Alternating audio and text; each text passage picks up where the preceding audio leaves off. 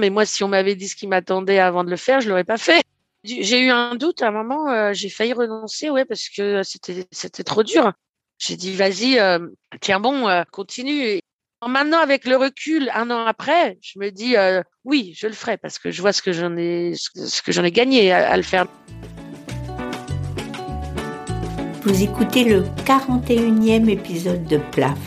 PLAF, c'est un podcast dont l'objectif est de faire entendre et de combattre les discriminations dans l'emploi subies par les femmes dès l'approche de la cinquantaine. PLAF, c'est l'acronyme de Place aux femmes fortes. Je suis Claire Fleury, je suis retraitée, passionnée par les mutations du monde du travail, mobilisée contre les inégalités femmes-hommes, en campagne pour contribuer à déconstruire les stéréotypes agistes et sexistes.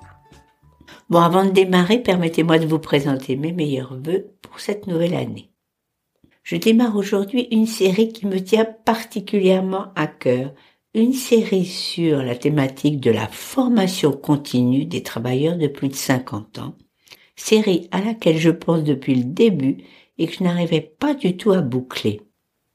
Et pourtant, toutes les personnes qui réfléchissent à la particularité française d'un taux d'activité catastrophique des travailleurs âgés de 60 à 64 ans sont toutes unanimes pour dire que la formation est une des clés du sujet, tant pour les salariés qui sont encore en poste et qui doivent continuer à se former, que pour les chercheurs d'emploi ou les candidats à la reconversion. Donc l'idée, c'était de trouver trois interlocuteurs. Une femme suffisamment audacieuse pour se reconvertir à 50 ans, une responsable de formation suffisamment engagée pour avoir ouvert ses programmes aux plus âgés dans son entreprise, et enfin des chercheurs qui pourraient dresser un état des lieux sur cette question plus que sous-traitée. Le plus dur, ça a été de trouver une aventurière, une femme prête à changer de vie professionnelle à 50 ans. Eh ben, je l'ai trouvée avec Laetitia Masso, qui conclut un de ses posts LinkedIn par mais vous pensez encore que seuls les chats ont plusieurs vies? Je n'aurais pas pu mieux trouver. Et ceci d'autant plus que Laetitia a choisi de se reconvertir dans la tech et elle a été admise dans une formation de consultante CRM, Salesforce, dispensée par l'association Social Builder et travaille désormais comme consultante. Bon, elle a un parcours tout à fait exemplaire qu'elle va nous présenter. Alors merci Laetitia d'avoir accepté de témoigner aujourd'hui. Est-ce que tu peux, pour commencer, nous parler de ton parcours professionnel avant d'arriver chez Social Builder? J'ai un parcours professionnel dans la musique principalement et le digital, c'est-à-dire que j'ai mené deux carrières en parallèle qui étaient le management d'artistes. Je manageais des groupes, je montais des tournées je me suis euh, mis aussi dans le digital, euh, la musique dématérialisée, c'est-à-dire les premiers sites de téléchargement légaux et les premiers sites de streaming. Et c'est comme ça que j'ai atterri chez Nokia où j'avais un poste de cadre où j'étais responsable du site de Nokia Musique. Et donc euh, pendant euh, une quinzaine d'années, euh, j'ai évolué dans ce milieu et donc j'ai fini avec ce poste chez Nokia.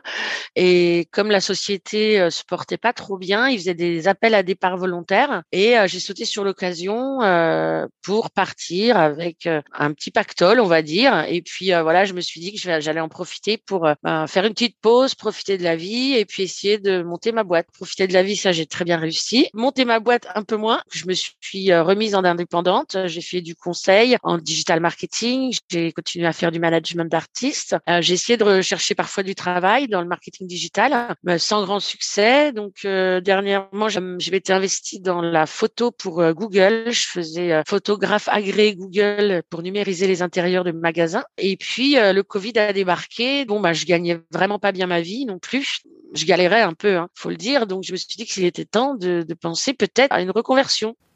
Donc là, euh, j'ai réfléchi et j'avais plusieurs euh, plusieurs idées. Par exemple, euh, j'aime beaucoup les fleurs, tout ça, donc je voulais peut-être faire une reconversion dans pour devenir fleuriste, mais je me suis un peu renseignée. C'est un métier quand même assez dur, avec qui demande beaucoup de conditions physiques et travailler dans le froid et tout. Et je me sentais pas. Il y avait aussi le développeur, mais j'avais très peur de me remettre.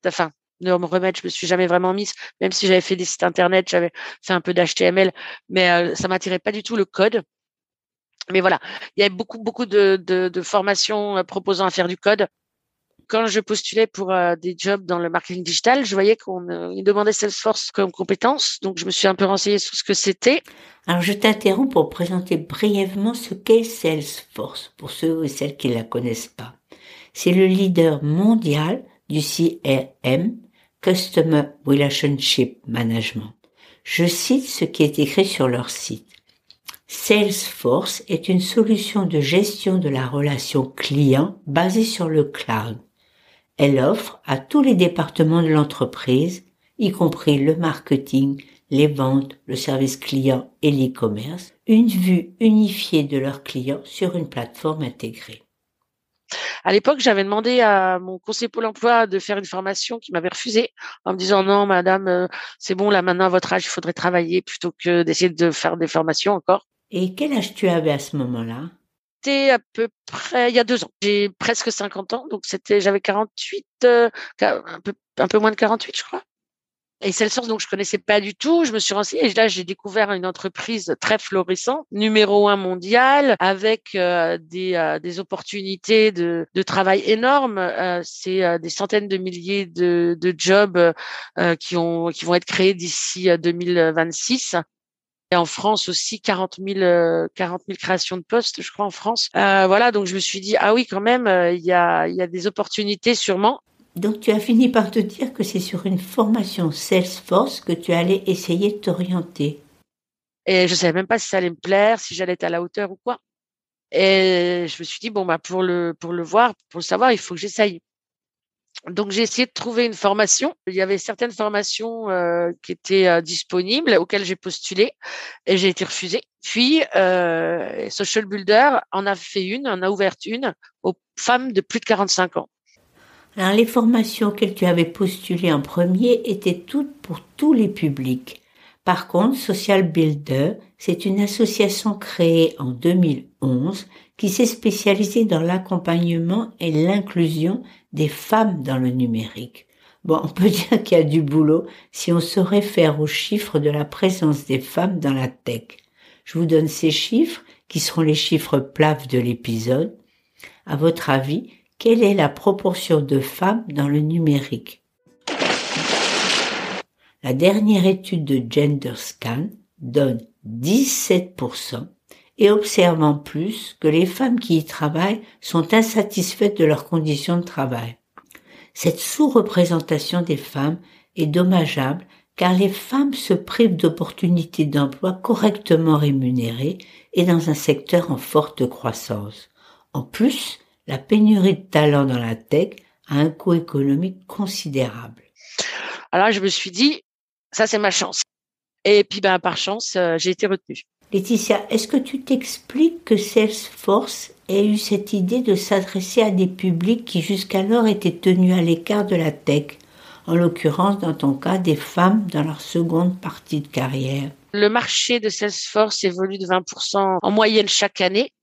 Il y a un énorme euh, marché avec euh, d'énormes besoins des compagnies pour installer Salesforce et le maintenir. Euh, sauf que ben il n'y a pas de gens de formés assez. Alors ils ont beau former des jeunes justement, ça suffit pas. Il faut aussi former ben, tous ceux qui veulent bien le faire, qui ont, les compétences L'avantage de, la reconversion, c'est que vous pouvez compter aussi sur des gens qui ont d'autres compétences complètement complémentaires, comme le management d'équipe, comme le management de projet, toutes les expériences euh, et les soft skills, comme on dit, euh, qu'on a qu'on a acquis tout au long de notre vie, euh, elles sont bénéfiques dans n'importe quel nouveau métier. Hein. Et est-ce que tu sais pourquoi Salesforce s'est adressé à Social Builder?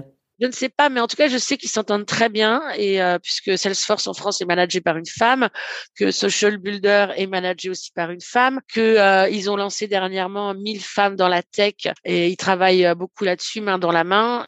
Effectivement, cette opération 1000 femmes dans la tech a été lancée en juillet dernier et regroupe 35 entreprises, organismes de formation, partenaires et entreprises de l'économie sociale et solidaire qui se sont engagés à attirer, former et offrir un entretien d'embauche à 1000 femmes au sein de Salesforce et de son écosystème d'ici deux ans. Est-ce que c'était difficile d'être retenu quand tu as posé ta candidature? C'était pas facile. Il fallait euh, qu'on remplisse des dossiers, qu'on explique pourquoi, comment. Il fallait savoir parler anglais puisque la solution est en anglais, Salesforce. Il fallait avoir un projet de reconversion.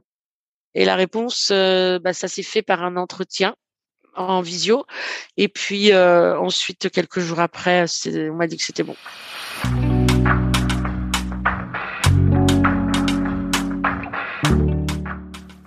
Bon, tu nous as pas encore présenté la formation.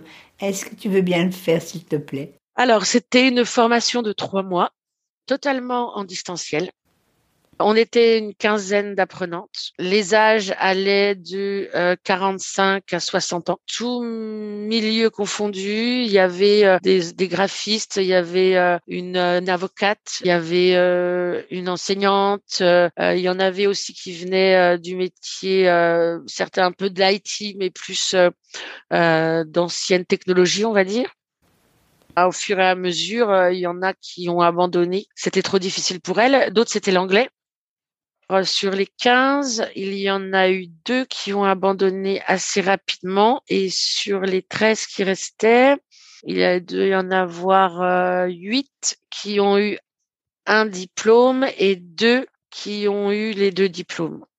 Ah, ce qu'on aimerait bien savoir, c'est comment se passaient tes journées. Cinq jours sur sept euh, et euh, la plupart du temps de 9h à 19h ça finissait à 17 heures. Et là on enchaînait des fois directement ou avec un quart d'heure ou une demi-heure de pause sur du coaching plutôt euh, de d'épanouissement personnel de, gestion du stress de gestion du temps euh, des, des, cours très importants mais on était tellement épuisés au bout d'un mois et demi je crois euh, ou le dernier mois ils nous les ont enlevés quasiment. Ce que tu m'avais dit dans l'entretien de préparation c'est que vous étiez la première promotion Bon, la durée de seconde promotion qui vient de commencer a été allongée et portée à quatre mois. Est-ce que tu peux nous dire ce qui t'a paru le plus difficile? Alors, euh, bah, le rythme déjà. C'était très difficile d'apprendre autant en si peu de temps. Je pensais pas que j'en serais capable avant. Je dis toujours, et je sais pas si c'est bien répété parce que celles qui vont entendre ça euh, vont peut-être avoir peur, mais moi, si on m'avait dit ce qui m'attendait avant de le faire, je l'aurais pas fait. j'ai eu un doute à un moment, euh, j'ai failli renoncer, ouais, parce que c'était, trop dur. Et puis euh, je me suis dit bon, maintenant que que t'es allé jusque là, c'est à peu près à la moitié, peut-être au bout d'un mois, je sais plus. J'ai dit vas-y, tiens bon, continue bon. Sans aucun doute, il fallait faire preuve de persévérance. Quelles autres qualités, à ton avis, faut-il avoir pour se lancer là-dedans? Il faut pas forcément euh, avoir une grande confiance en soi ou euh, il faut se laisser porter. Il faut, euh, juste vivre et, se laisser croire qu'on peut le faire et ensuite ça, vient tout seul. Mais par contre je pense qu'il faut quand même avoir une, capacité de disponibilité surtout Personnellement, euh, mon enfant est grand, euh, euh, je suis en couple, mon, mon, conjoint a, tout fait pendant cette période-là, il m'a beaucoup soutenu. Je pense qu'il faut il faut faire une parenthèse sur ce moment-là et se, se mettre à, à 1000%, juste ça, tout en sachant quand même décompresser un maximum dès que le, le, le timing s'arrête à hein, 19h ou 17h, passer à autre chose direct parce qu'il faut, pouvoir couper pour pouvoir digérer tout ce qu'on a euh, assimilé dans la journée ou, le week-end par exemple euh, genre euh, changer complètement voir des voir des gens ou, faire de la musique. Mais toi Laetitia tu as été parmi les deux personnes sur les 15 sélectionnées au départ à avoir obtenu les deux niveaux de certification Bon, maintenant, ce qu'on voudrait savoir, c'est comment s'est passée la recherche de travail à la fin de cette formation. On, nous promettait que après cette formation, les employeurs viendraient vers nous si on postait nos certifications sur euh, LinkedIn. Bon, on savait pas trop, on n'y croyait pas trop, et ils nous ont dit si si, ça peut aller très vite, surtout dès que vous avez vos certifs, vous faites un post LinkedIn et, euh, et vous verrez, euh, on va vous contacter et tout. Et bah, en effet, c'est ce qui s'est passé. Moi, j'ai peaufiné mon, mon, mon LinkedIn, mon, mon profil. Quand j'ai posté que j'avais fini la formation, que j'avais eu ma deuxième certification, euh, voilà, que j'avais réussi la formation d'un seul coup, euh, message, message, message, message, message. Et là, euh, il y a plein d'entreprises. Alors, euh, ça peut être soit des cabinets de recrutement, soit des entreprises, des personnes DRH ou des gens qui veulent coopter. vous avez au moins cinq personnes par jour qui vous appellent. Des, si c'est des cabinets de recrutement, souvent, bah, ils disent ah oui, mais vous n'avez pas l'expérience. Alors, bah non, ça nous intéresse pas. La chose la plus difficile au début, c'est qu'ils demandent tous de l'expérience, alors qu'on n'en a pas. Pour ça, Salesforce avait proposé qu'on fasse du, du, bénévolat pour acquérir de l'expérience. Et puis après, il y a, certaines euh, boîtes qui, eux, euh, recrutent vraiment euh, des juniors, ce qu'ils appellent des juniors Salesforce, et, qui sont intéressés par des profils comme le nôtre, puisqu'on a des compétences complémentaires. Sachant que Salesforce euh, encourage euh, toutes les sociétés qui implémentent et maintiennent les solutions Salesforce, ce qu'on appelle les boîtes de consulting en fait, qui travaillent avec Salesforce, qui sont partenaires, ils leur demandent d'embaucher au moins 20% de juniors. Parce que toi, tu étais junior, mais les entreprises, ça pouvait les intéresser parce que tu étais junior pour Salesforce avec des compétences acquises, euh, acquises dans ta vie antérieure. Dans toutes ces candidatures, tu as choisi quoi alors? J'avais un mentor chez euh, Social Builder qui travaillait avec une entreprise qui lui me disait ne va pas dans le consulting, c'est un métier euh, trop difficile, euh, c'est vraiment de la traite d'esclaves. Il me disait fais administrateur Salesforce dans une entreprise. Et moi je disais oui, mais j'ai envie de découvrir un peu tous les aspects différents des métiers Salesforce. Le consulting je connais pas, mais ça a l'air d'être assez changeant et et divers et diversifié. Moi, j'aime beaucoup la diversité et euh, voilà et tout ce qui change et tout ce qui est nouveau. Donc, euh, j'avais très envie de découvrir euh, le métier de consulting. Donc, il m'a dit bah écoute, si vraiment tu veux faire du consulting, je te conseille Ardis. C'est une boîte avec laquelle je travaille et pour moi, c'est la moins pire. Et du coup, c'est là que tu travailles? Alors oui, eh ben bizarrement, c'est eux qui m'ont contacté les premiers, quasiment. Donc euh, et en plus, c'était une personne des ressources humaines qui me contactait vraiment pour un poste. Donc euh, bah, j'aurais dit ok. Euh, ils m'ont même demandé, mais vous voulez pas attendre, vous voulez pas faire le tour? Je dis moi, on m'a conseillé votre boîte, vous me contactez en premier, bah allons-y quoi.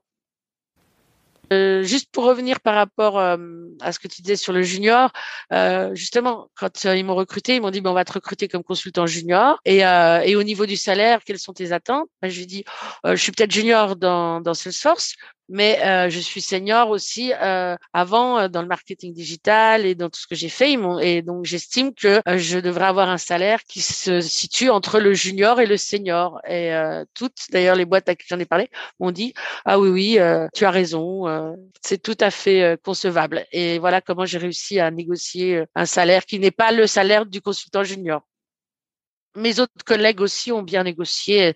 Euh, sont pas rentrées au salaire junior qu'un un jeune pourrait avoir, on va dire quoi. Ils prennent en compte, bien sûr, nos compétences euh, supplémentaires.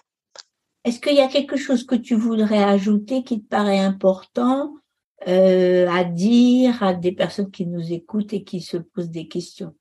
Moi, je peux dire que Salesforce, euh, je pense que c'est un écosystème hyper large et hyper vaste qui offre énormément de possibilités. Pour ma part, par exemple, je, suis rentrée en tant que consultante, mais je suis pas sûre que je vais faire du consulting toute ma vie. Il y a tellement d'opportunités autour de Salesforce. Euh, je conseillerais aux gens qui ont envie de gagner un salaire nettement correct, euh, d'essayer de, de, de, faire une formation pour, euh, pour rentrer euh, dans, dans, cet écosystème avec une ou deux certifications, voire même de se, de se former eux-mêmes sur Trailhead. Trailhead, je mets les coordonnées dans les références. C'est en effet une plateforme gratuite mise à disposition par Salesforce pour acquérir pas à pas les certifications Salesforce.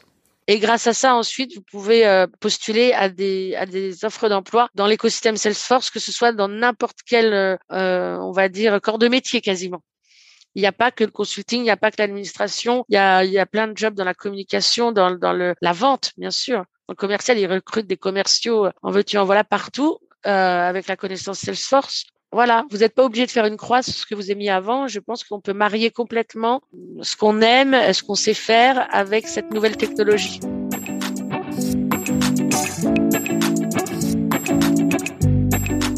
Je crois bien, Laetitia, que tu es devenue la meilleure ambassadrice de Salesforce et de Social Builder, qui ont toutes deux résolument orienté leur modèle de formation vers plus de diversité et d'inclusion. La formation que tu as suivie, destinée aux femmes de plus de 45 ans, en est la parfaite illustration. Et je suis très contente que tu aies pu nous la présenter sans en dissimuler les difficultés. Bon, t'en as que plus de mérite d'avoir été doublement diplômée. Je suis aussi très contente d'avoir pu donner un exemple de reconversion réussie dans un domaine d'activité auquel les femmes ne pensent pas spontanément. Et probablement encore moins les femmes en reconversion en deuxième partie de leur carrière. Un secteur où il y a de nombreux postes à pourvoir dans des domaines de compétences variés et payés tout à fait correctement. Bon, avis aux amatrices. Lors de l'épisode prochain, je poursuivrai cette série sur la formation continue des plus de 50 ans avec l'interview d'une responsable de formation, Nathalie Morin. Elle aussi s'est engagée à ne pas poser de barrière d'âge à l'entrée dans les programmes de formation qu'elle anime. Je vous inviterai à l'écouter le 18 janvier prochain. À très bientôt de nous retrouver.